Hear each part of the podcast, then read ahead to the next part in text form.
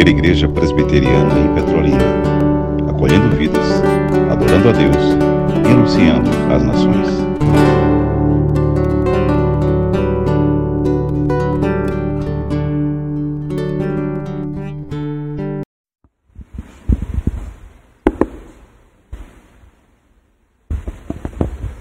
Boa tarde, graça e paz, tudo bem? Estão animados? Hoje começamos bem com esse louvor, casal abençoado. Os dois tendo voz bonita, é coisa boa e um milagre, né? Geralmente um canta bem, o outro não. E não sei se eu deixei meu celular aí, Zoda. Pode trazer para mim, por favor. Eu queria 15 minutos, uma devocional, muito obrigado uma devocional de 15 minutos para a gente fazer ah, o primeiro bloco aí de uma pausa e fazer uma mudança aí com, com o grupo de homens, maridos e esposas, né? E antes, para essa devocional, eu quero convidar você para chegar em Efésios novamente, agora capítulo 2. Efésios capítulo 2.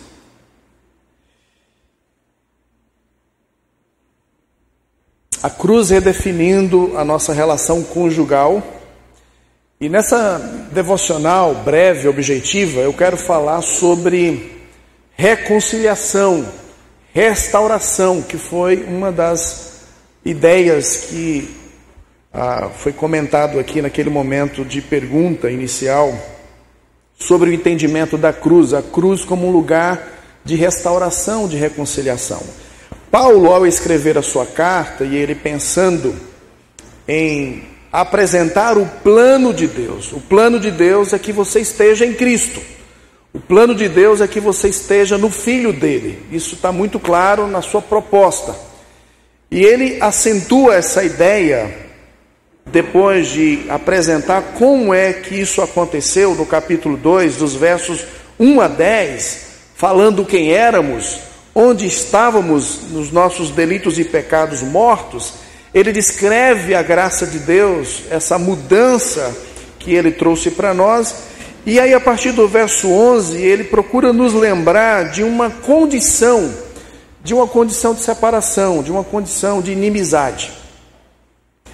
E no verso 12 diz: Naquele tempo estáveis sem Cristo, separados da comunidade de Israel, estranhos às alianças da promessa, não tendo esperança e sem Deus no mundo. Mas agora em Cristo Jesus, vós que antes estáveis longe, fostes aproximados pelo sangue de Cristo, porque Ele é a nossa paz, o qual tendo, o qual, perdão, de ambos fez um e tendo derribado a parede da separação que estava no meio, a inimizade aboliu na sua carne a lei dos mandamentos na forma de ordenanças, para que dos dois criasse em si mesmo um novo homem, fazendo a paz e reconciliasse ambos em um só corpo com Deus, por intermédio da cruz, destruindo por ela a inimizade. O contexto aqui deixa claro relação de judeus e gentios e esse mistério que Paulo fala, lá no capítulo 5, é justamente isso que a cruz fez. A cruz uniu povos ah, com muita briga e rixa por séculos, gentios e judeus. E Paulo destaca aqui essa manifestação da cruz a partir então do conceito de reconciliação. Reconciliação. Eu gostaria de falar que você pode ter um casamento que seja gratificante, gratificante para ambos e que honre a Deus ao mesmo tempo.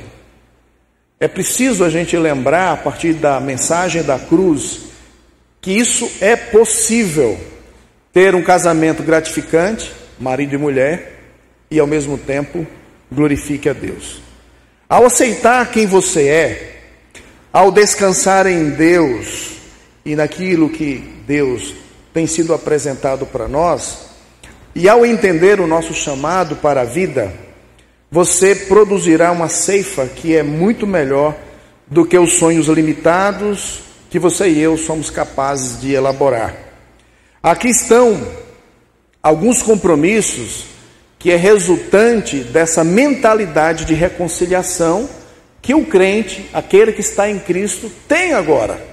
De modo que isso impacta os nossos casamentos, impacta a maneira como nos relacionamos. E eu gostaria de trabalhar três conceitos rapidamente e também terminar com algumas aplicações, mas eu quero falar sobre a mentalidade de ceifa, investimento e graça.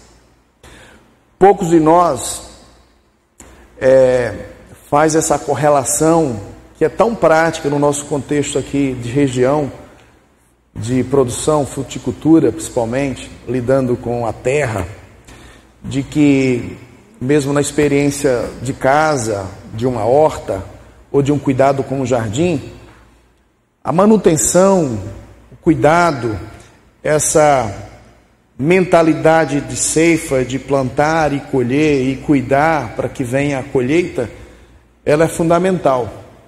Muitos casamentos não conseguem ter esse fruto da reconciliação, essa dimensão da graça de Deus, porque não trabalha a mentalidade de colheita, de ceifa.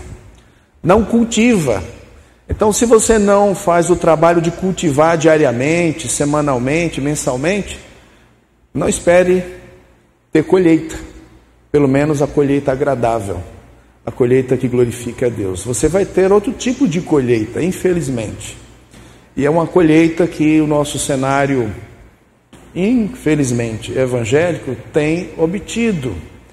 Muitos casamentos pós-pandemia, ou seja, a pandemia de certa forma acelerou alguns processos, incluindo divórcios. Casamentos que não estavam bem, casamentos que já estavam se arrastando, se suportando, mantendo fachadas, mas a pandemia, com toda aquela realidade de perplexidade, de medo da morte, ou ah, uma certa confusão emocional, psicológica, o fato dos dois muitas vezes ter que conviver por mais tempo dentro de uma casa, lidar com a sua boniteza e figura ao mesmo tempo, lidando com os pontos de embate que se tornou mais recorrente, acelerou alguns processos Inclusive, pós-pandemia, nós temos lidado, infelizmente, com isso. Casamentos que não estão bem porque não teve manutenção, não teve colheita, não teve cultivo para uma boa colheita. Então, a mentalidade da reconciliação nos coloca nesse contexto de que você precisa cultivar, você precisa centrar no seu casamento. Alguns casamentos estariam melhor se o tempo desprendido tempo de recurso que é investido nos filhos fosse investido no casal. Tem muitos casamentos que estão com muita dificuldade, porque toda energia, toda atenção focada nos filhos, que isso não é errado, mas a prioridade é o casamento. Então a gente percebe a falta de colheita, essa falta de mentalidade da ceifa, e por isso não colhe, não usufrui de uma relação, ah, de uma relação marcada pela reconciliação, pelos momentos de crescimento juntos. Uma outra mentalidade é o investimento. À medida que nós entendemos que essa prática no caminho da cruz, ela não é, ah, vamos dizer assim, ela não é natural, certo? Os resultados advindos da cruz não vêm com naturalidade. O mundo que você vive, o cenário do seu trabalho, na sua empresa, ah, na rua, enfim, as mídias não incentiva você ter investimento no seu casamento. Você não vai ter nenhum incentivo para você melhorar o seu casamento. Pelo contrário, há uma necessidade de mentalidade de investimento você, de modo proposital, intencional, trabalhar a sua agenda durante um ano, momentos específicos que você vai viajar com a sua esposa, que você vai ter tempo com ela, ou no mês, ou diariamente, ou semanalmente, áreas específicas que precisam de investimento, de conversas proveitosas, não quando a coisa está turbulenta, não quando as coisas estão difíceis, mas ter uma rotina em que você está procurando identificar, como você faz com o seu trabalho, onde está demonstrando fragilidade, onde você pode colocar mais força, mais empenho, mais dedicação, mentalidade de investimento, mentalidade de ceifa, eu quero colher, colher bons frutos, mentalidade de investimento, eu preciso gastar mais tempo com isso, mas uma mentalidade de graça. Uma mentalidade de graça tem a ver com assumir um estilo de vida em que eu reconheço que eu sou pecador, que eu tenho as minhas fraquezas e eu preciso, assim como Deus faz comigo, eu preciso enfrentar diferenças com meu cônjuge na esperança de que ah, o outro é gracioso comigo, tanto que eu também estou disposto a ser com você. A mentalidade da graça tem a ver com a prontidão de que quando eu desejo confessar minhas fraquezas e pecados, eu sei que o outro será gracioso comigo, ele não será aquele dedo riste que vai apontar os meus defeitos e pecados e que vai ser um acusador e alguém que vai impedir a graça de Deus de fluir nas mudanças e as mudanças que são necessárias em nós. Então eu gostaria de que você pensasse sobre essa mentalidade é, de ceifa, investimento e graça no contexto da reconciliação que Deus em Cristo nos proporcionou. Essa é uma verdade que todos que estão em Cristo já experimentaram. Houve um investimento por parte de Deus em nós. Houve sim um trabalho, um cultivo sobre a nossa realidade de vida cristã. E os capítulos 1 e 2 vai trabalhar isso. Capítulo 1 desde a eternidade, o Pai, o Filho e o Espírito Santo trabalhando na nossa salvação desde os tempos eternos.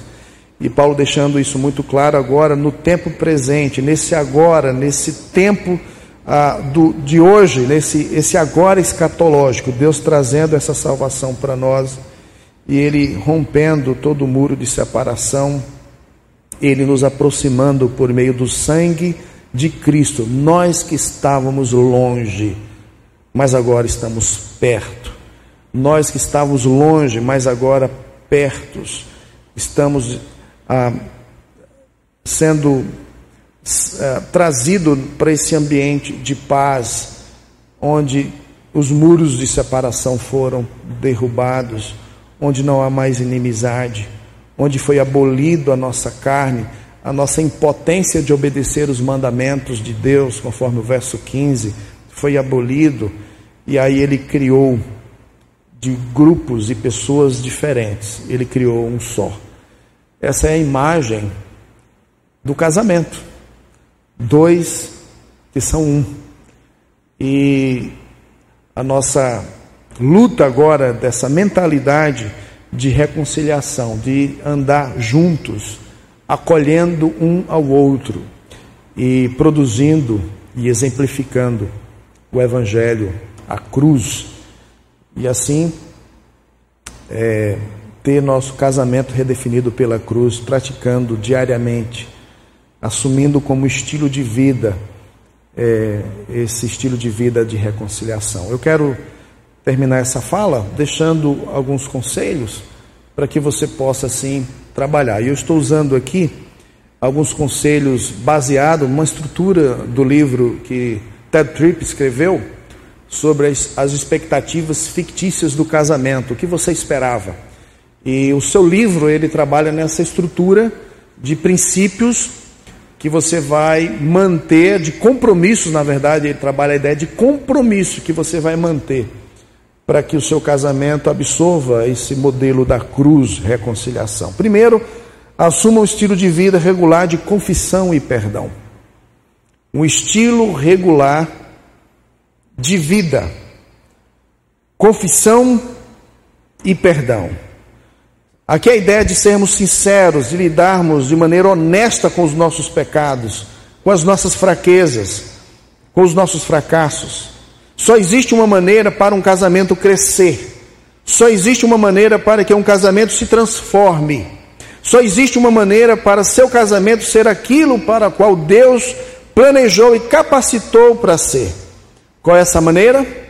Confissão e perdão. Isso tem tudo a ver com a cruz. Quando Jesus está preso naquela cruz, a cruz está dizendo: Vocês estão vendo o que vocês fizeram? Vocês estão vendo o que vocês fizeram? Eu estou aqui por causa do pecado de vocês. Por causa de vocês, aqui está exposto o meu pecado, não, o seu pecado.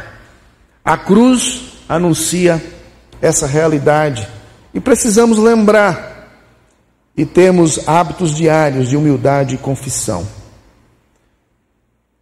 No casamento, um tende a ser mais difícil de confessar que errou. Acho que lá em casa sou eu. Eu sou bom de argumento, eu erro, mas na conversa eu consigo convencê-la de que ela que errou. Tem alguém que é, que é assim também? Essa semana eu vi de uma esposa, eu tento conversar com ele, mas no final eu, eu tenho que dizer: tá bom, eu estou errado. Você sempre é o santão, né? Dificuldade de confessar, dificuldade de admitir que erramos. Isso é uma grande dificuldade no relacionamento conjugal. A gente precisa lidar com isso. Hábitos regulares de perdão nos dão coragem a continuar a confessar. E hábitos regulares de confissão possibilitam a experiência da alegria que vem com a restauração por meio do perdão. Muitos casamentos estão indo para o buraco. Muitos casamentos já se acabaram, na verdade. E a razão principal é a falta de confissão e de perdão. Almas azedas. Casas com aroma que ninguém suporta. O ambiente tenebroso. E uma das causas principais é essa falta da realidade do perdão, da confissão. O pecado nunca é bom, ele sempre é danoso, ele sempre vai trazer prejuízos. Então, essa é uma dica, um compromisso. Segundo, faça do seu casamento em crescimento o objetivo da transformação. Nós nos comprometemos a arrancar as ervas daninhas. Nós falamos da mentalidade de cultivar, né? Cultive, cultivar essa perspectiva do fruto. Estamos acostumados a ver a insatisfação como inimiga do casamento, mas o fato é que o contrário é que é verdade. Como pecadores, temos essa capacidade inadequada de nos satisfazermos com muito pouco. Estamos dispostos a viver com a segunda melhor opção, humana, que não chega nem perto do lindo e sábio plano de Deus. Nos contentamos com uma trégua matrimonial, em vez de lutar por um amor verdadeiro, um relacionamento profundo que a cruz nos ensina. Ficamos satisfeitos com um nível baixo de amargura, perduramos dias, semanas, meses amargurados. Nos contentamos de suportar. Ficamos satisfeitos com um nível baixo de decepção em vez de trabalhar para adquirir um hábito de confissão e perdão verdadeiro, contentamos-nos com um relacionamento que é reduzido a uma negociação de direitos, em vez de buscar um relacionamento que se alegra em dar e servir ao outro. O que significa essa dedicação de transformação diária? Como é que você pode identificar as ervas do mal que precisam ser arrancadas no seu casamento? Como evitar ficar preso àqueles padrões que são tão inferiores ao plano de Deus? Como evitar falhar em depender dos recursos da graça de Deus? Como você está crescendo? Ontem falamos que o objetivo de Deus é, é santidade, é transformação, é nos apresentar como Jesus. O casamento é essa parceria. Somos amantes e amigos refletindo a cruz que está nos conduzindo para esse alvo glorioso. Trabalhe junto para construir essa transformação. Trabalhemos juntos para construir uma sólida aliança de confiança, confiando um no outro, nos entregando ao outro. Assim construiremos um forte fundamento. Sem confiança é simplesmente impossível ter um casamento saudável, satisfatório, que honre a Deus. Confiança. É a confiança que permite a um marido e uma esposa enfrentarem todas as ameaças internas e externas. É a confiança que os capacita a sobreviver às divergências, decepções de todo o casamento. É a confiança que lhes dá força para falar com sinceridade. Sinceridade. Esperança sobre todos os assuntos difíceis. A confiança produz dois lados. De um lado, você precisa fazer tudo que estiver ao seu alcance para provar que é merecedor de confiança. Você precisa fazer isso de modo prático, desde o uso do celular, senhas, transparência e persistência faz parte da amizade. A amizade precisa, requer transparência. A amizade requer persistência. Você precisa ser digno dessa confiança. Por outro lado, você precisa tomar a decisão de confiar aos cuidados do seu cônjuge. Construir um casamento no qual a confiança rege. A confiança rege. E por fim, dedique a uma construção de relacionamento de amor. Lide com as diferenças num apreço de graça. Trabalhe para proteger o seu casamento Permaneça atentos em oração. Faça de tudo para proteger o seu relacionamento. Há poucas coisas que representam um perigo, um grande perigo para o casamento, de que a ilusão de que você já chegou lá, de que já está bom, nada há para melhorar. Quando o casal perde a noção saudável das suas necessidades, hábitos, e aí o casal deixa de estar ciente da enorme tarefa que está empenhado. Então o casal precisa de forças que vai além daquelas que possui. Quando a gente pensa sobre esses desafios, compromissos, nós precisamos entender que há poucas coisas que desencorajam e magoam mais profundamente do que um casamento distante, frio e cheio de conflitos.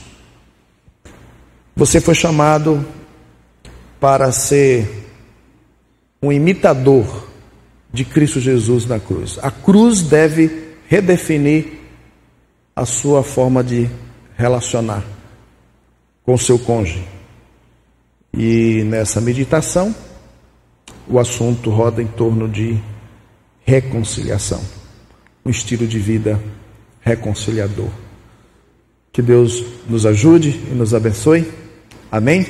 Vamos orar. Deus, obrigado. Tua palavra é rica ela vai na ferida. O pecado, Deus, nos deformou. O pecado colocou em nós, o nosso coração, essa necessidade de ser o número um, de ser o primeiro, de ser o importante. Essa vida autocentrada, esse autocentrismo, esse egoísmo, faz com que, ó Deus, os relacionamentos entrem em colapso. Todas as vezes que eu quero viver centrado em mim, meu relacionamento padece. Todas as vezes que eu quero viver centrado em mim, o colapso no meu casamento, na relação com os meus filhos, com os meus irmãos, no meu trabalho, em todas as áreas. Mas o Senhor nos chamou pela cruz para sermos da reconciliação, mensageiros da reconciliação. Então, Pai, ajude cada casal aqui a entender este princípio. A cruz redefine um novo estilo de vida. Nós somos da reconciliação, nós somos da paz, nós somos desse ministério transformador. Então, nos abençoe com o teu poder para vivermos assim, um estilo de vida de reconciliação. Em nome de Jesus. Amém.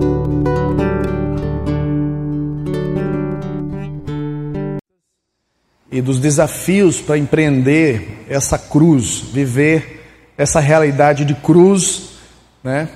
E ao mesmo tempo essa cruz que traz para nós uh, um vislumbre da glória, da alegria, do prazer, da satisfação, né? Então, esse aspecto glorioso faz parte da cruz, mas faz parte da cruz também o sofrimento, a dor, a frustração e o desapontamento que nós mesmos nos encontramos muitas vezes como homens de não dar conta do recado, das responsabilidades. De vez em quando somos avisados por meio da relação conjugal e da paternidade que nós somos fracos. Eu não sei quantas vezes você foi confrontado com essa dura realidade, não é? O seu egoísmo ficou muito evidente, sua fraqueza ficou evidente, a dor, essa condição de fraqueza, ela ficou muito evidente. Se puder, eu acho que eu agradeço. Então, vamos pensar um pouquinho sobre esse desafio de viver, obrigado, meu irmão, a cruz, nessa perspectiva, usando um autor chamado Douglas Wilson, ele escreveu junto com a sua esposa, um, uma série de livros, inclusive eu recomendo, é, sobre essa temática família, envolvendo a criação, formação de, de homens, meninos, criando meninos, como também preparando a moça. Então, eles trabalham bastante com essa visão do cuidado familiar.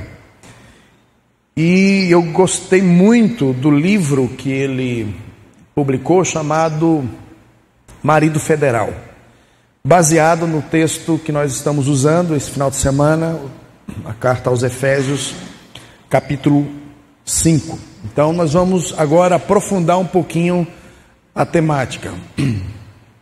Ontem nós falamos que a cruz traz uma mensagem muito específica e contundente de que Jesus tem sido para nós foi e tem sido para nós amante das nossas almas e amigo. Amante e amigo. A cruz traz para nós essa visão clara de que Ele tem nos amado. E, além desse amor, essa amizade que revela, é, essa amizade que aperfeiçoa, essa amizade que revela quem somos e revela também o poder que nos transforma.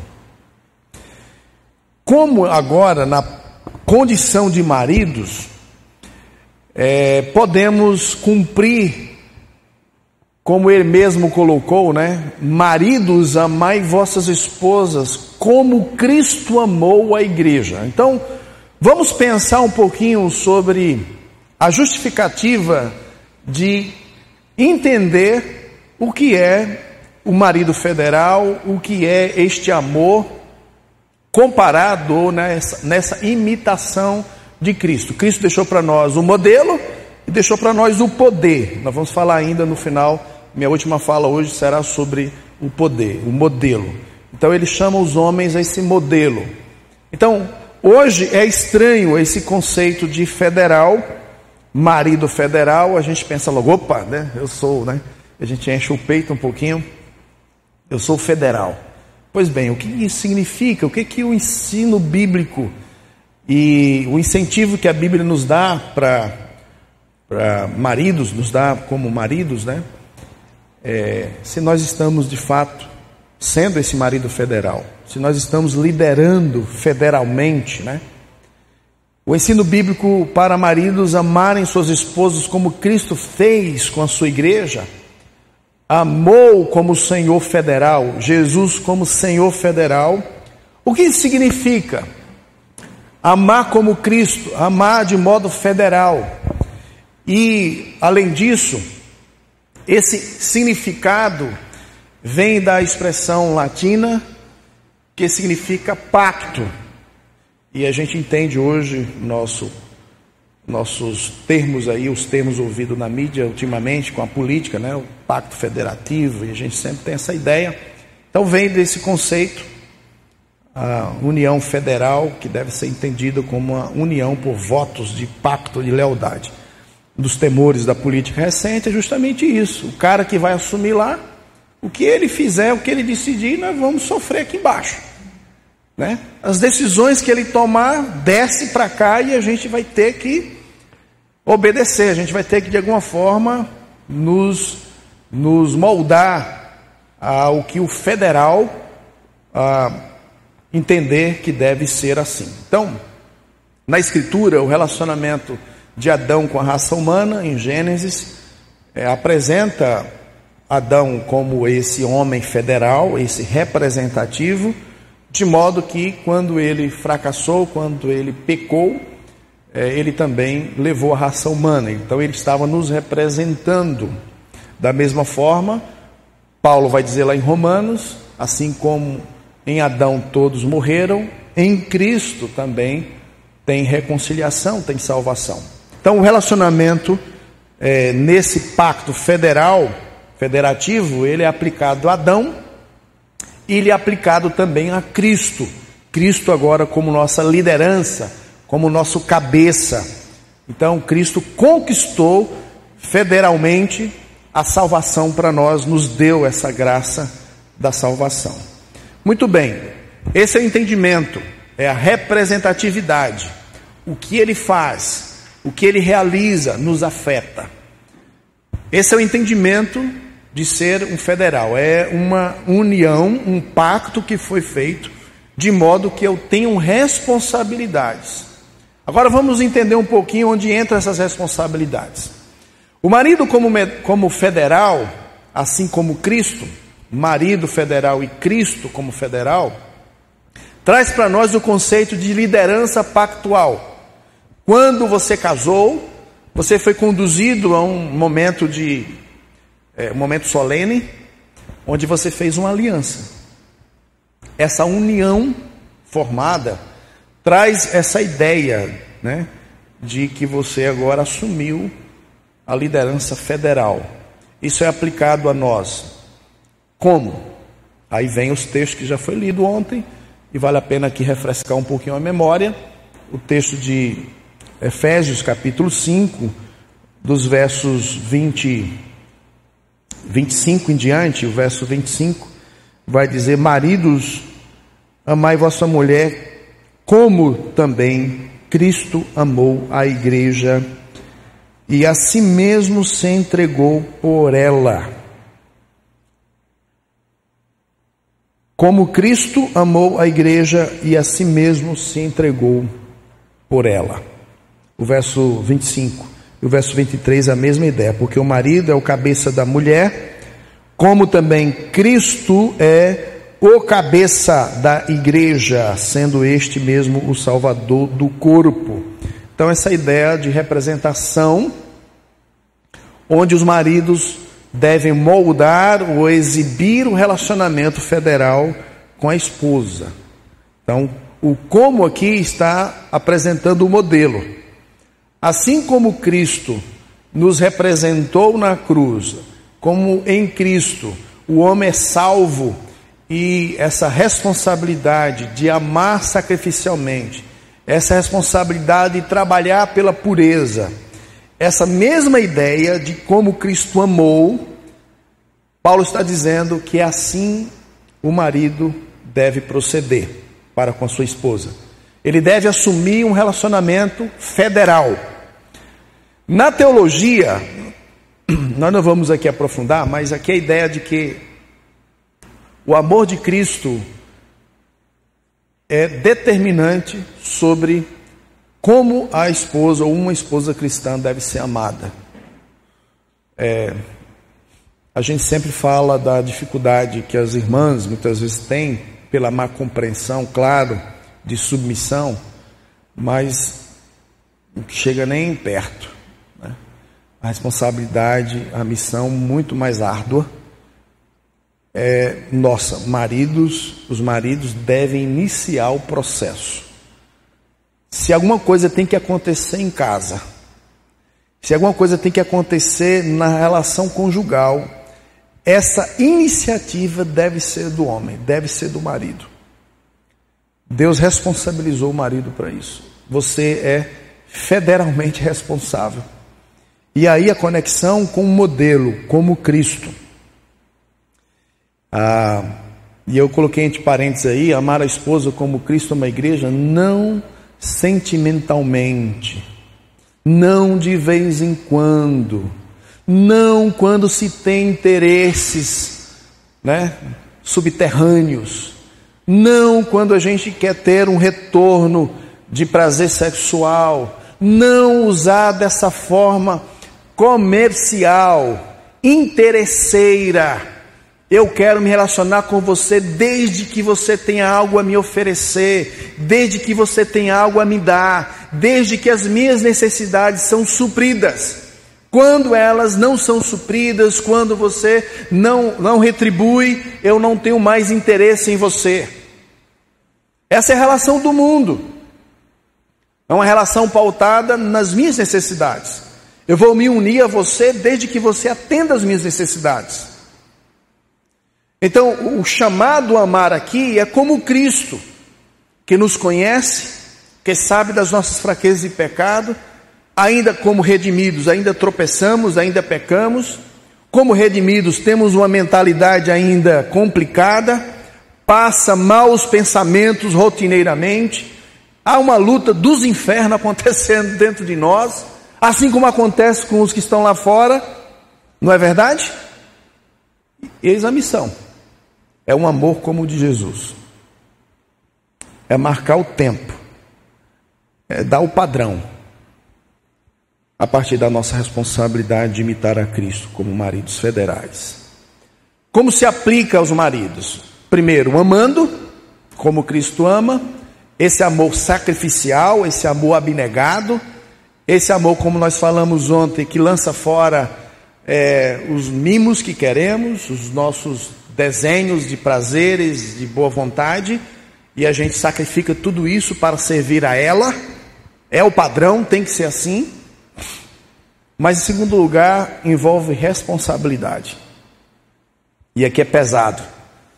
Quando eu estava lendo, estudando esse livro, eu digo, rapaz, esse cara botou a gente num arroxo aqui, viu? Por quê? Ele vai dizer que o marido federal ele é responsável por todos os problemas que ocorrem na sua casa. Você é o responsável. Nessa relação conjugal não tem ela e eu, não tem os seus problemas e os meus, não tem ah, seus defeitos e os meus e suas virtudes, não tem esse negócio de você e eu, é nós. De modo que quando alguém erra, nós erramos. De modo que quando ela fracassa, nós fracassamos. O homem assume a responsabilidade, inclusive pelos erros dela. Isso não vai muito longe. Eu me lembro que lá na terra onde eu fui criado, nas Caraíbas dos Bragas, no interior de Casa Nova, quando uma mulher eu me lembro quando uma esposa, ela fazia algo de errado, ela afrontou alguém de outra casa, de outra família, quem que ia lá fazer a reconciliação? Quem era? Era o homem, era o marido. Ele ia até lá e ia pedir perdão em nome da esposa que errou ou dos filhos que erraram. Ele era o responsável. E ele não dizia foi ela, foi eles, filhos. Nós erramos, estou aqui para restaurar e consertar e suprir qualquer deficiência e qualquer prejuízo. Aí a gente fica assim, mas rapaz, esse negócio é complicado. Quer dizer que eu, como marido, me torno responsável, inclusive, pelos erros e fracassos da minha esposa? Não é assim? A gente não acha estranho? Mas é que, mas aí vem, como é que Cristo se relaciona conosco. O que é que ele fez na cruz? Na cruz ele pagou parte dos seus pecados, alguns dos seus pecados. Ele foi lá e assumiu: olha, eu vou assumir aqui por esses erros aqui. Esse aí ele se vira, ele que se resolva.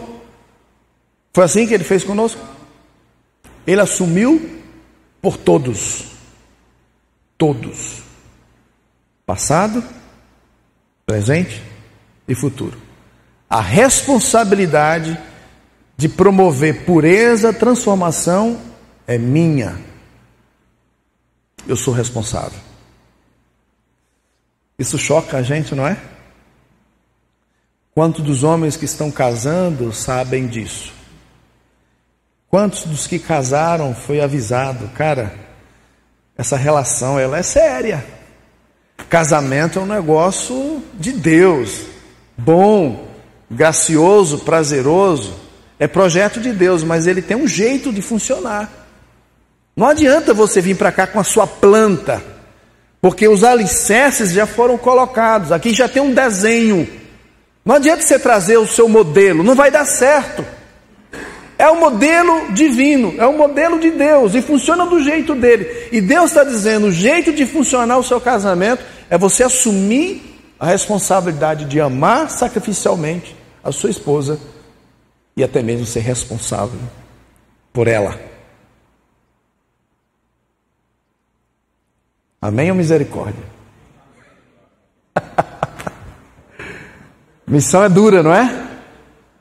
Biblicamente a missão é árdua.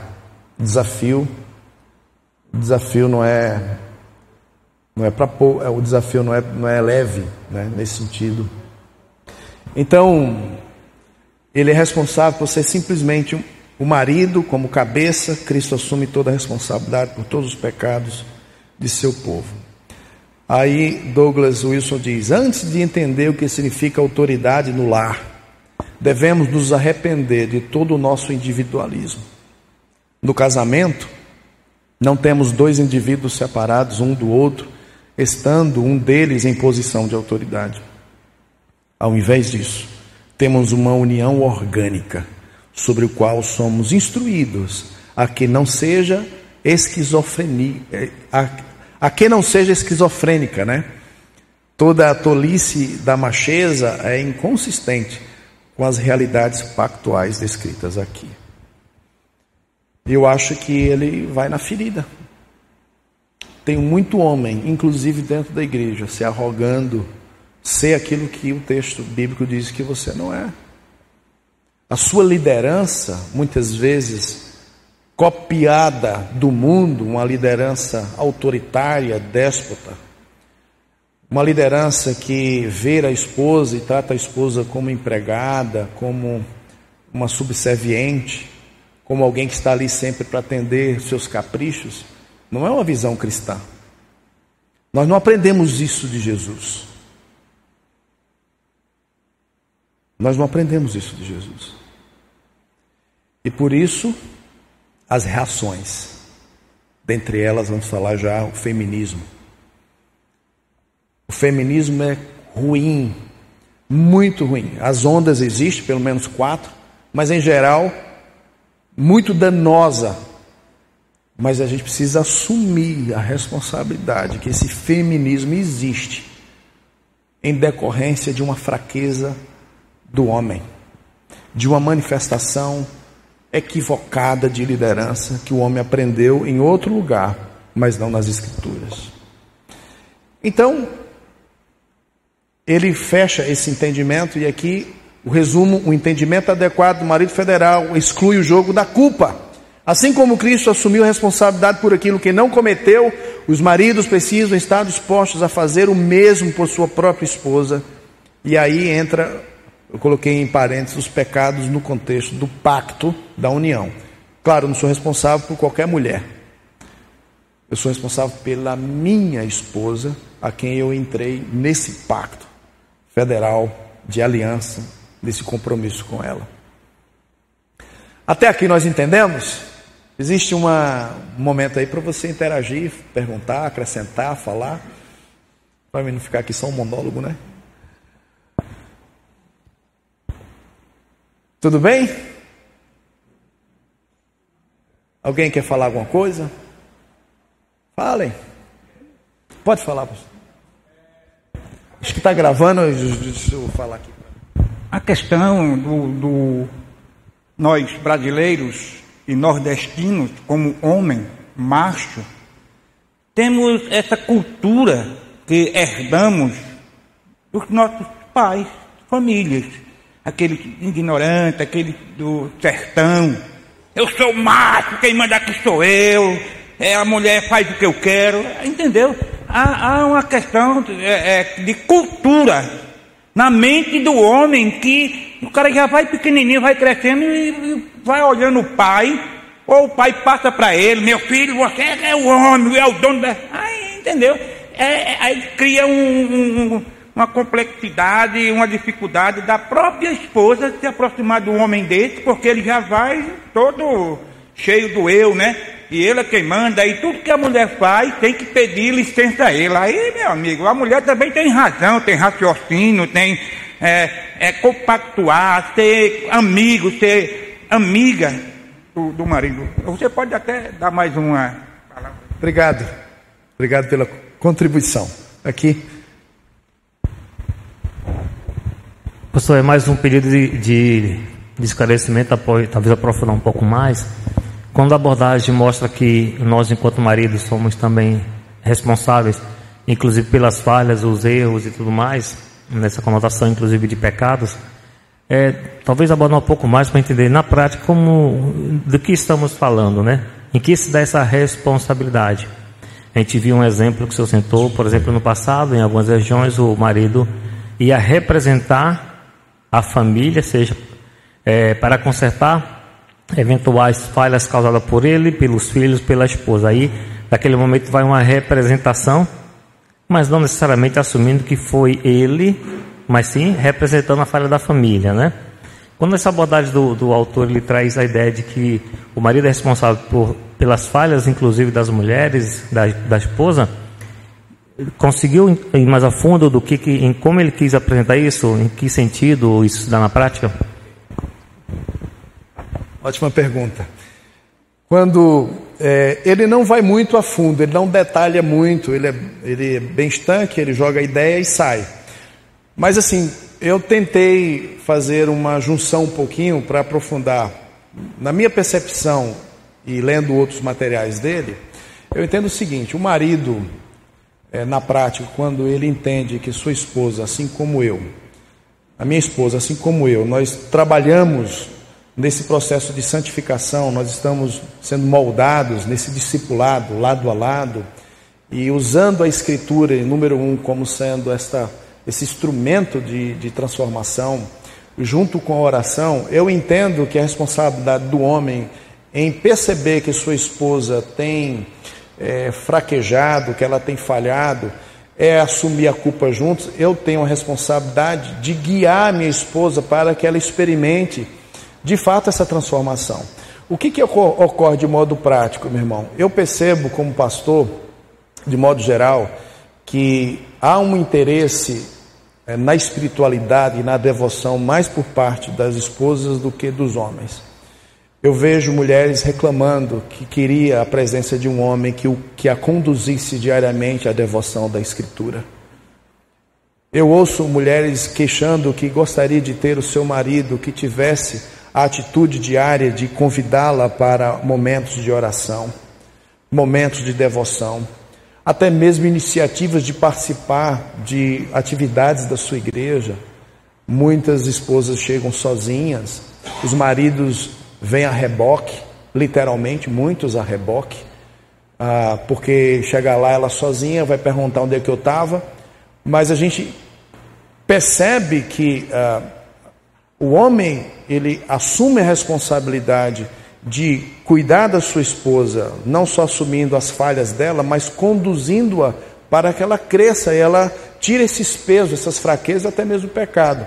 A partir então de assumir a responsabilidade, não só passiva, não é? de receber a culpabilidade, não, é, nós estamos juntos aqui, nós falhamos, mas o que eu estou fazendo de modo ativo para conduzir a minha esposa a não recorrer em alguns problemas e algumas fraquezas ou até mesmo em alguns pecados. Então eu diria que essa responsabilidade, como marido federal, de chamar para o peito a responsabilidade de cuidar da casa mesmo. Quem tem que em casa conduzir o processo de devoção? Quem que tem que trazer essa realidade do amor sacrificial? Em vez de em casa eu ficar reclamando que eu sou líder e você é submissa, o princípio bíblico é de onde parte a submissão, é, que seria a ideia de abnegação amorosa. de lançar fora as minhas preferências para te servir melhor. Então eu diria que, aqui é uma, uma ideia que eu estou expandindo, né? que eu diria que essa responsabilidade vem nesse contexto mais proativo. Né?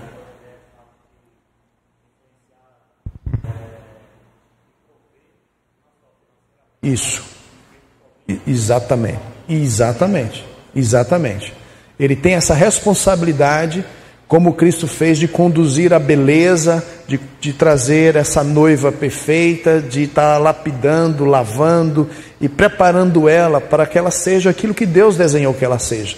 Então o marido tem essa responsabilidade. O casamento é essa caminhada de discipulado, de modo que, à medida que eu convivo com a minha esposa, eu tenho uma missão de torná-la melhor, pela palavra, pelo exemplo piedoso, torná-la melhor do que o ano passado, do que cinco anos, do que dez anos. Essa é a responsabilidade do marido federal. Sim, tem. É, pastor, só uma colocação. É, quando lá em Gênesis, Deus vai procurar Adão, né, naquele chazinho da tarde, ele procura Adão, primeiramente, né? Uhum.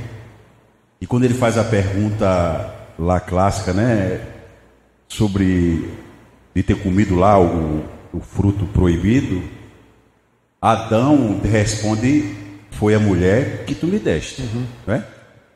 Então, assim, já jogando a culpa até para Deus. Começou a culpa. Mas foi Deus primeiro que procurou Adão e não Eva, uhum. né? Sim. Então, apesar de Eva ter comido primeiro e entrega, entrega a Adão em seguida, e ele não ter dito nada, tem até um livro chamado O Silêncio de Adão. De Adão, é. É, naquele momento, né? Por que, que ele não falou nada? Por que, que ele não segurou? Uhum. Não é? A responsabilidade foi dele. Uhum. Tanto é que Deus procura final da tarde, um chazinho para ver como é que foi o dia. Isso. Adão, vamos conversar um pouquinho, não é? Então tem essa questão, né? Que eu acho que é um paralelo também em cima Sim, do, muito legal. do que o senhor está falando, né? Muito legal. Inclusive, quando o homem não fala, o caos aparece. Mais uma vez, ligando, conectando a ideia da responsabilidade. Homens calados dentro de casa, homens que não falam, que não ministram, que não apontam o caminho, é um ambiente preparado para o caos. O que aconteceu no Éden continua acontecendo em muitas casas. A responsabilidade de você falar. Quando você fala, você põe ordem, direcionamento, você dá forma, você dá direção, você dá visão. E essa é uma conexão muito legal. Microfone ali para ficar registrado, acho que está sendo gravado. Quando, quando o senhor mencionou aí essa questão da responsabilidade, eu, eu lembrei também que eu já participei de um, um evento e o pastor, quando falou, justamente esse ponto de você é o responsável até pelos erros da sua esposa. E quem tem que procurá-la, quem tem que procurar resolver, não é ela, é você que tem essa responsabilidade. Então, baseado nisso que o senhor falou, eu logo quando escutei essa frase do pastor há muitos anos atrás, eu fiquei, eu fiquei chocado, porque eu não tinha esse entendimento. Sim. Eu, se o entendimento era extremamente simples, se, se ela fez, ela que venha. É, é simples. Uhum. E quando a gente passa a entender que é baseado é, assim como Cristo, eu acho que basicamente todas as dúvidas elas se cessam. É. Porque assim como Cristo, nós amamos assim como Cristo amou. Então, em todas as áreas. É. Não, é, não é só em algumas áreas. Então, esse, esse entendimento realmente ele pode ser um pouco chocante inicialmente, mas é a, a palavra é certeira. É assim como Cristo é. Uhum. Assim devemos ser cada um de nós. Então, assim, quando a gente vê hoje o, o, o, o isso que o senhor falou do silêncio, do silêncio, muitas vezes é, os homens eles se acomodam e porque as mulheres elas elas muitas vezes vão mesmo. Uhum. Nos relatos bíblicos você vê que muitas mulheres estão sempre buscando, buscando, buscando. Hoje, se a gente for analisar, se a gente quiser reunir os homens para fazer uma sociedade interna, o PH, que é que a gente, a gente tem na igreja presbiteriana, União Presbiteriana de Homens, não é fácil. As mulheres conseguem fazer na SAF trabalhos maravilhosos. E por que, que os homens não conseguem? Uhum. Então, muitas vezes, parte desse princípio de que a gente se acomoda. E aí chega o movimento é, feminino colocando muitas e muitas questões, e aí a gente se acomoda de novo, entendeu? Em buscar. Eu não sei quem foi que falou, mas eu li uma vez que até essa questão que o senhor falou, o senhor está sendo muito certeiro. Até essa questão de a orientação espiritual dentro da casa, ele tem que partir do homem. Uhum. Tem que partir do homem, porque senão é, é, é, esse entendimento da palavra, ele muitas vezes fica esquecido. E a gente vai deixando, porque a gente se acomoda e não vai buscar realmente esse ponto de partida. E eu acho que está sendo muito certeiro isso aí. Joia. Eu creio que o que falta muito, muito na vida de um casal é um diálogo transparente, sincero, verdadeiro entre o marido e a esposa, para que ela realmente possa ganhar a confiança dele e ele a dela. Ser aberto, ser franco, porque o, principalmente o, marido nordestino, né, como eu já falei, é sempre coloca a mulher no nível um pouco mais. Mas a mulher, ela já está ali porque ah, quer ser ensinada, quer ser treinada pelo marido, mas com carinho, com amor, com simplicidade, com humildade. E no passar do tempo, ela está na sua mão. Na sua mão, que eu digo não é fazer o que você quer, bem entende, e impor ou obrigar lá a fazer. Mas ela espontaneamente, ela recebe, aceita, compactua porque vê no marido um homem sábio. Joia, muito bom. Deixa eu agora caminhar aqui, nosso tempo já está pela metade, e eu quero é, firmar esse conceito do marido federal com estas lembranças. Vamos refletir sobre essa responsabilidade, lembrando, primeiro, o ensino bíblico sobre o amor sacrificial. Então, Assim como Cristo, o amor ele exige dor, renúncia. Então a gente precisa lembrar disso. O casamento é, às vezes é apresentado como esse lugar de alegria, de benefícios, de prazer, de alegria. É verdade, mas a gente precisa lembrar que do lado de cá, ainda da eternidade, a exemplo da cruz, nós vamos ter também as dores, os incômodos, e nós vamos ter esse sofrimento que faz parte da, dessa realidade. Lembre do ensino bíblico sobre a união, sobre nossa união com mente, a mente de Cristo. É, eu estou evocando aqui o que Paulo ensina é, sobre termos a mente de Cristo, e essa mente de Cristo, ela é uma mente de obediência. Desde o início, Jesus foi obediente. Obediente aos seus pais, obediente ao Pai. Sempre o que ele faz, Pai, Pai, é da tua vontade, até mesmo no contexto da tentação, ele está ali dependente do Pai. Obediência até morte e morte de cruz. A mentalidade de obedecer. Isso implica que se minha esposa não obedece, se ela não é responsável pelo seu papel que o Evangelho impõe a ela, de respeito, né, de também viver essa harmonia relacional, isso não faz de mim e não me autoriza a desobedecer a Cristo, cuja responsabilidade ele deixou. Então a, a, a ideia aqui é de obediência primária a Cristo e não a minha esposa. Ah, vou fazer isso porque também ela não está fazendo? Ah, eu estou reagindo dessa forma porque ela também reagiu. Lembra que muitos dos conflitos, eles têm esse fundamento, mentalidade da obediência a quem? A ela. Eu estou obedecendo a ela. Minha obediência primária é a Cristo. Ela está fazendo, ela não está obedecendo. Isso não tira a minha responsabilidade de obedecer, de fazer o que é certo. Mentalidade de obediência. Lembrar do nosso compromisso federal que transmite beleza e entra um pouquinho aí do que eu já tinha falado sobre este amor eficaz que transforma. Eu amo a minha esposa e ela não será a mesma vida toda. Ela não será. Eu tenho o meu papel de amá-la de forma a construir o evangelho na vida dela. Se ela tem falhas, fracassos, se a personalidade dela é diferente, é rompante, se ela fala muito ou pouco, se ela é explosiva ou não, seja lá o que for. Eu preciso usar o Evangelho e ministrar e trabalhar e trazer beleza para ela.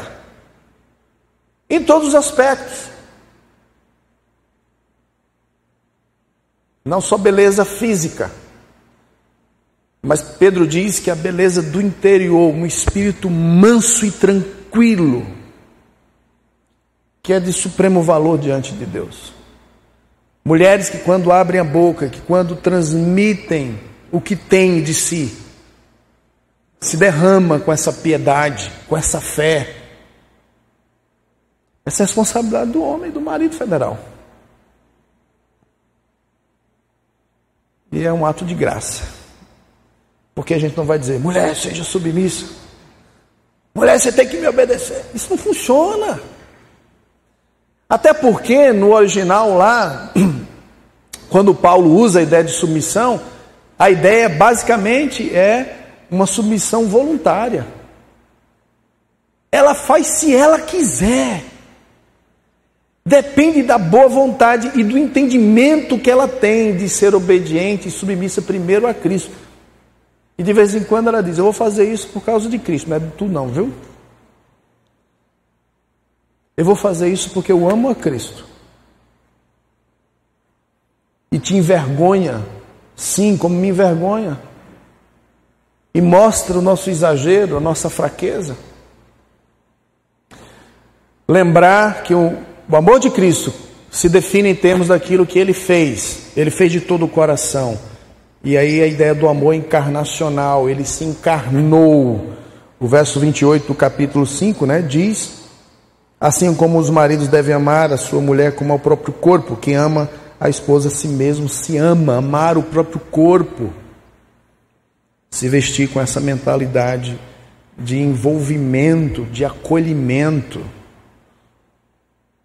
Lembrar que o amor de Cristo é amor responsável. Um amor responsável.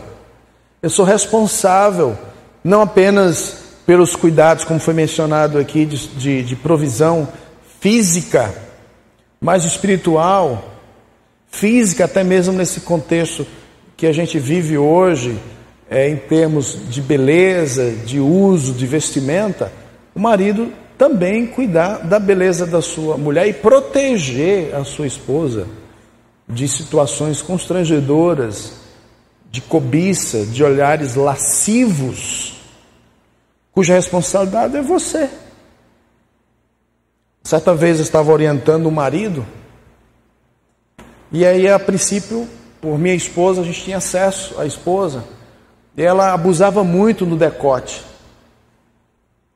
Ela abusava muito, a gente tentava, minha esposa orientando, e a resposta era: Mas meu marido gosta assim. Eu me visto assim porque ele gosta. Aí foi obrigado a falar com, um cidadão, né? Para, para de ser. Acorda, meu amigo. Você é homem, você tem olhar de homem. Sua responsabilidade é proteger a sua esposa. Você não está cumprindo com a sua responsabilidade de proteger a sua esposa. E a gente poderia entrar nesse tema aí, mas é um amor instrucional.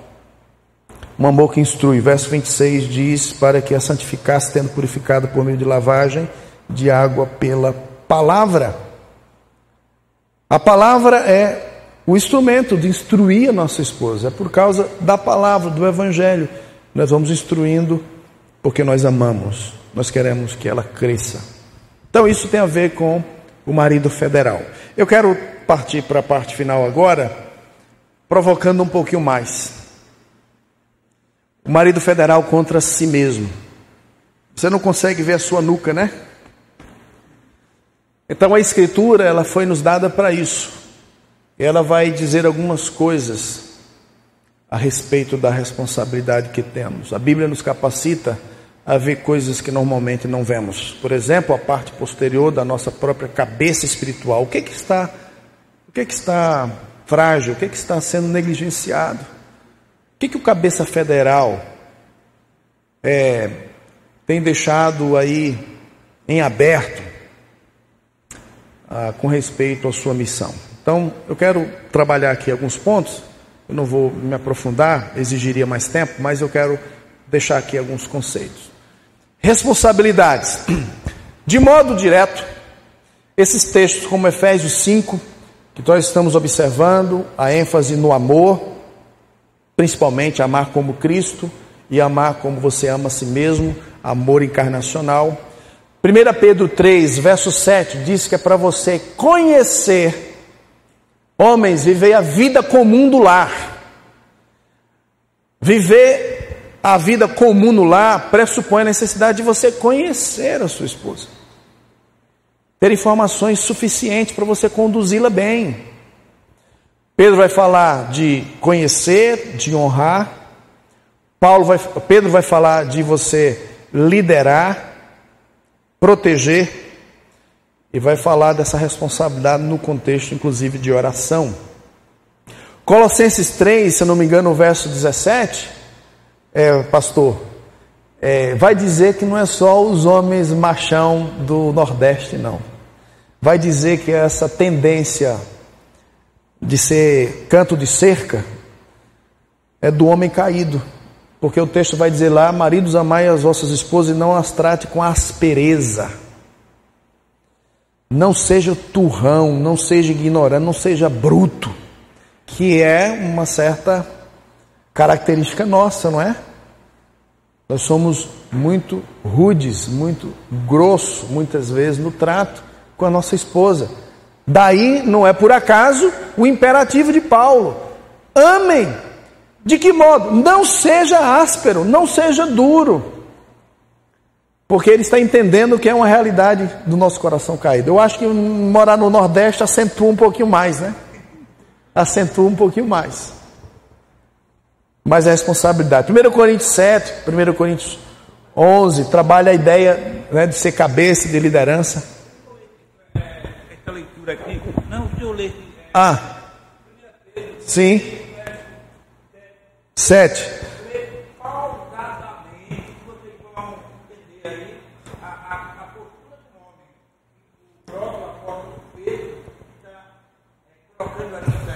Isso.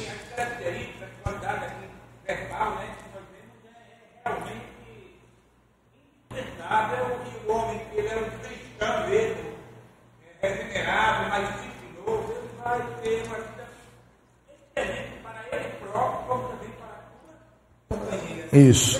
A recomendação aqui da leitura de, do verso 7: Maridos, vós igualmente vivei a vida comum no lar. Então a ideia é compartilhar, nós estamos aqui juntos, viver a vida comum, comum nessa relação de parceria, de aliança, com discernimento. Então a ideia de estudar, de pensar, Tendo consideração para com a vossa mulher, consideração como parte frágil. Ela é frágil não é porque ela é fraca fisicamente. Ela é fraca não é porque ela é fraca espiritualmente, ela tem menor capacidade que você de entender a escritura, de obedecer a Deus. Alguns estudiosos vão dizer que aqui a fraqueza está conectada àquilo que ele tinha dito anteriormente. A mulher está ocupando uma função mais vulnerável. Submissão. Não aproveite, não faça mau uso. Não abuse. Porque a sua esposa está ocupando uma função. Não é posição mas uma função. Então, cuidado, ela está ocupando uma função mais frágil. Trate-a então com dignidade. Vocês dois têm valor igual, dignidade igual diante de Deus. Os dois feitos à imagem e semelhança. Por isso, com dignidade, juntamente herdeiros da mesma graça. E o negócio é tão sério que ele diz: para que não se interrompa as vossas orações.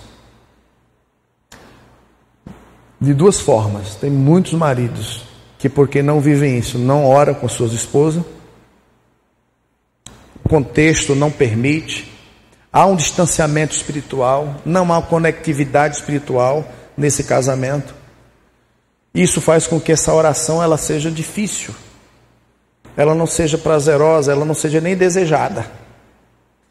Mas de outro modo, um homem, um homem que não entende, não honra, não cumpre com as suas responsabilidades de liderança, de provisão, é alguém que está numa condição que nega a fé, da qual as suas orações, a sua maneira de se apresentar a Deus é interrompida e a gente pode até é, acrescentar esse aspecto de interrupção de nós mesmos, né? Nós mesmos nos limitamos nessa relação. Ou Deus simplesmente está dizendo: essa conversa que você está tendo aí, eu não quero ter com você, não. Meu assunto com você é outro. Se você vem para cá para falar sobre negócio, eu quero falar com você sobre outro assunto. Eu quero falar com você sobre sua responsabilidade primária, seu casamento. Ah, eu estou orando há tanto tempo. Eu não quero conversar com você sobre esse assunto. E você fica insistindo, orando com aquele assunto, enquanto que Deus não responde, suas orações estão sendo interrompidas, porque o assunto primário ele está sendo colocado em segundo plano.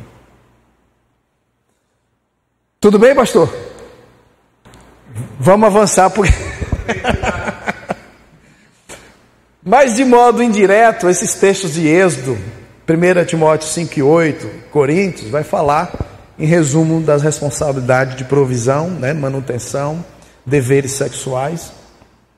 São compromissos aí nessa responsabilidade. Então, cuidado com o orgulho. Dentro dessa relação, aprender a negar a nós mesmos. O cuidado com a avareza, o contentamento e a boa gestão no lar tem a ver com todo esse contexto de responsabilidades que nós temos como maridos de conhecer, honrar, liderar, prover, proteger as nossas esposas de maneira digna. O homem pode ser mau provedor, tanto por proporcionar uma abundância de coisas sem sentido, como a falta de provisões necessárias. O negócio vai em duas direções. Você é um mau provedor se você está dando coisas à sua esposa que de fato não é importante, não é o assunto, como também aquelas que estão em falta, que são necessárias. Responsabilidade, então, infidelidade, as responsabilidades envolvem também a fidelidade, e aí então eu coloquei aqui de modo negativo. Jesus vai tratar sobre essa infidelidade mental. Com quantas mulheres você entra na sua casa, no seu quarto? Aqui era um assunto outro, mas a gente precisa falar muito desse assunto, gente. Pornografia está sendo uma desgraça. Casamentos estão acabando. A vitalidade espiritual de homens que não se envolvem com o reino de Deus porque estão levados de culpa. Eles não conseguem liderar espiritualmente a sua casa, eles não conseguem orar porque eles estão tomados de culpa. Eles estão atolados nesse lamaceiro do pecado. A sua vida drenada, ele não tem moral para de fato chamar a sua esposa e dizer: siga comigo por aqui, ó, vamos nessa direção, porque ele não tem autoridade. Porque a sua mente tem muitas outras mulheres. Cuidado com a grosseria, a amargura, já falei, cuidado com a ignorância, cuidado com a reação machistas, reações machistas, aí entra a ideia da liderança com gratidão e com honra. Tal respeito pelas mulheres não é ceder ao feminismo, mas pelo contrário, o único antídoto a ele. Eu falei que a reação à nossa postura equivocada é que resultou aí no feminismo. Então, quando a gente acerta o prumo, né, acerta a nossa caminhada, a gente vai estar tá, é, trazendo o antídoto. O machismo de hoje, em oposição ao feminismo, reflete a grande confusão então, as responsabilidades, número um, do marido federal. Segundo, reações equivocadas. Existem reações machistas. E aí, efeminização e a perspectiva equivocada. São dois fatores aí que o Douglas Wilson vai salientar lá no seu livro. Hoje a gente tem essa renovação masculina. Hoje a gente tem esse grito que já está sendo ecoado em outros países que estão à frente de nós, reclamando por homens viris. Homens, homens, cadê os homens? Cadê os homens? Os homens de atitude, os homens. Então a gente está vivendo uma situação complicada hoje no Brasil a partir de experiências não só de fora, gente, mas de dentro das nossas igrejas, nossos filhos. Estamos lidando com realidade de filhos que cresceram, estão crescendo em nossas igrejas, mas que estão sendo trazidas para experiências homoafetivas. Chegamos no ponto que a igreja não sabe lidar nem com os de fora. E não sabe lidar com os problemas que está emergindo de dentro. Nossos meninos efeminados, homens que não sabem ser homens, que vão casar, que não sabem o que é ser marido, mulheres que não sabem o que é ser mulher, esposas que não sabem o que é ser esposa. Pense numa confusão. Pense numa confusão. Homens que perderam a perspectiva da missão, vivem no contexto do lar, dizem que é importante, mas perderam a perspectiva da missão. Por isso falta uma abordagem masculina da piedade, ser homem como Jesus. Há também reações equivocadas que envolvem sinais externos, manifestações culturais flexíveis hoje, nas roupas, relativismo estético, no corte dos cabelos. Nossos avós, né? Se a gente inventasse. Eu me lembro que na década de 90 começou aquela onda do, do corte surfista. Os camaradas começaram a inventar o corte surfista, né? E os nossos pais mais tradicionais, tome vergonha, menino, vai cortar esse cabelo direito. Quando eu vi aquele negócio surfista, mandavam logo passar a máquina para deixar tudo, né? Você aprender a cortar esse cabelo. Mas hoje a gente vive num mundo líquido agora, né? Muito relativista na questão da estética. Roupas, cabelos, adereços, em que a androgenia, né? A confusão andrógena em que você olha para certas pessoas, você não sabe se é homem, não sabe se é mulher. Você entra aí no Google aí, você vê o modelo. É, o modelo hoje é esse. Essa é a tendência. Então, reações equivocadas. E o homem federal ele está se colocando nessa responsabilidade de trazer o prumo a partir então desse modelo que temos em Cristo. Homens trabalhando, o marido federal busca ser provedor piedoso. Eu não vou entrar aqui nos textos, já estamos no final do nosso tempo, mas salientar aqui essa responsabilidade, irmãos. Homens, por favor, vocês estão lendo as Escrituras, faça a conexão da sua vida, do seu trabalho com a missão de Deus. Por que, que vocês estão trabalhando? Por que, que vocês devem trabalhar bastante e ganhar dinheiro? O que, que isso tem a ver com o Evangelho? O que, que isso tem a ver com o avanço do Evangelho? Homens trabalhando, homens que não são preguiçosos, numa igreja local, pode muito acelerar o processo do avanço do reino de Deus aqui em Petrolina, no Vale de São Francisco? Sim, sim. Mas poucos homens de negócio estão conectando que a sua empresa que o seu negócio não é ganhar dinheiro. O seu negócio é o reino de Deus. Você trabalha para o rei que tem tudo e tem posse de todas as coisas. Tudo que você tem vem dele. O seu negócio é o reino de Deus, é o evangelho, usando essa expressão negócio. O seu negócio não é ganhar dinheiro. Como que o seu trabalho, como que sua dedicação, como que as suas estratégias de ser provedor para sua casa e fazer provisões para o futuro Tem a ver com a igreja, com o plano de Deus, com o avanço do Evangelho, com as missões, com o sustento de missionários, com o progresso de plantação de novas igrejas.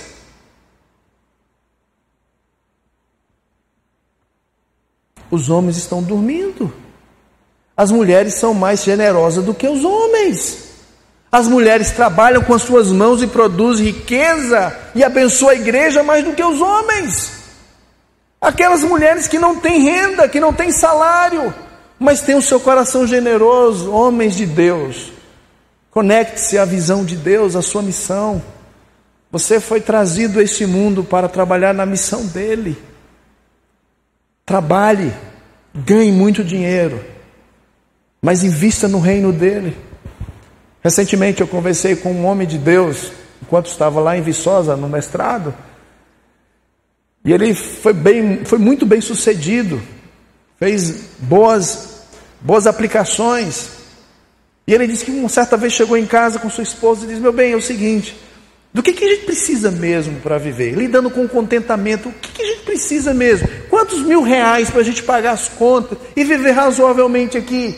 Esse negócio, vamos parar onde? Vamos parar, vamos parar onde? E a gente quer, sempre quer, sempre está faltando.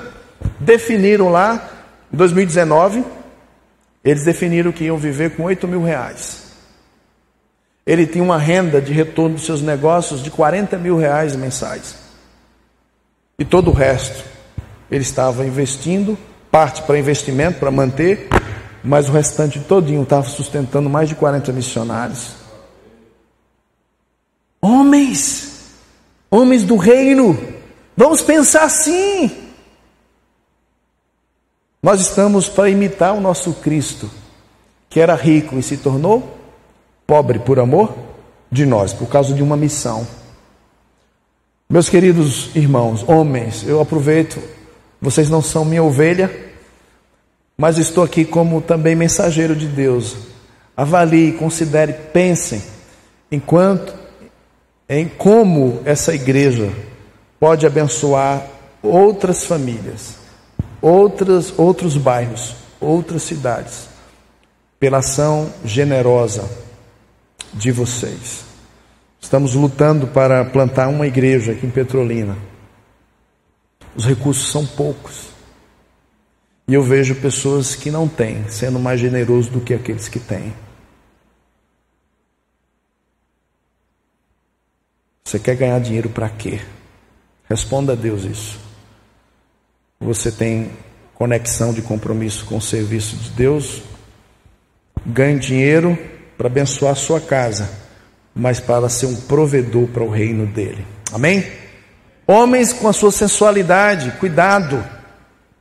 O padrão de tropeço na sensualidade leva o homem a negligenciar a sua missão no lar. Então, o homem que está entregue aos seus desejos, seu coração não domina, ele desperdiça seus recursos. Seus apetites em geral estão fora de controle. Há uma entrega para ostentação de riquezas, mostrar-se favorito e ao mesmo tempo vivendo experiências descritas como um avarento. A busca sensual pela comida, embriagar-se com a comida. Provérbios vai falar desse glutão. Tudo aquilo que você percebe que não tem controle, faça um jejum. Faça um jejum. Homens e a sua sensualidade. O marido federal trabalha isso também. Homens e a preguiça. Ser ocioso. Provérbios vai trabalhar muito esse conceito da preguiça, né? Produz descontinuidade, é cheia de desculpas, é cheia de sabedoria proverbial a respeito do trabalho.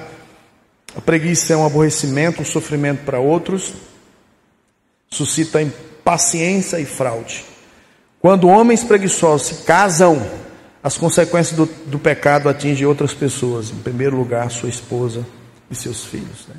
A única alternativa à preguiça é o trabalho honesto. O lar que pertence ao Senhor é suprido por meio do trabalho digno e honesto homens que enfrentam suas responsabilidades em ordem. Por isso, precisamos ver nossas responsabilidades que estão bem definidas na palavra de Deus. Deveres maritais, masculinidade piedosa, provedor piedoso, tudo isso para refletir Cristo Jesus.